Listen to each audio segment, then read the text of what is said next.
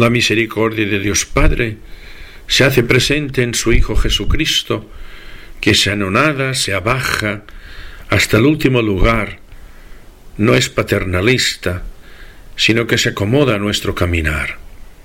Perdona, ayuda, estimula, ama y es misericordioso.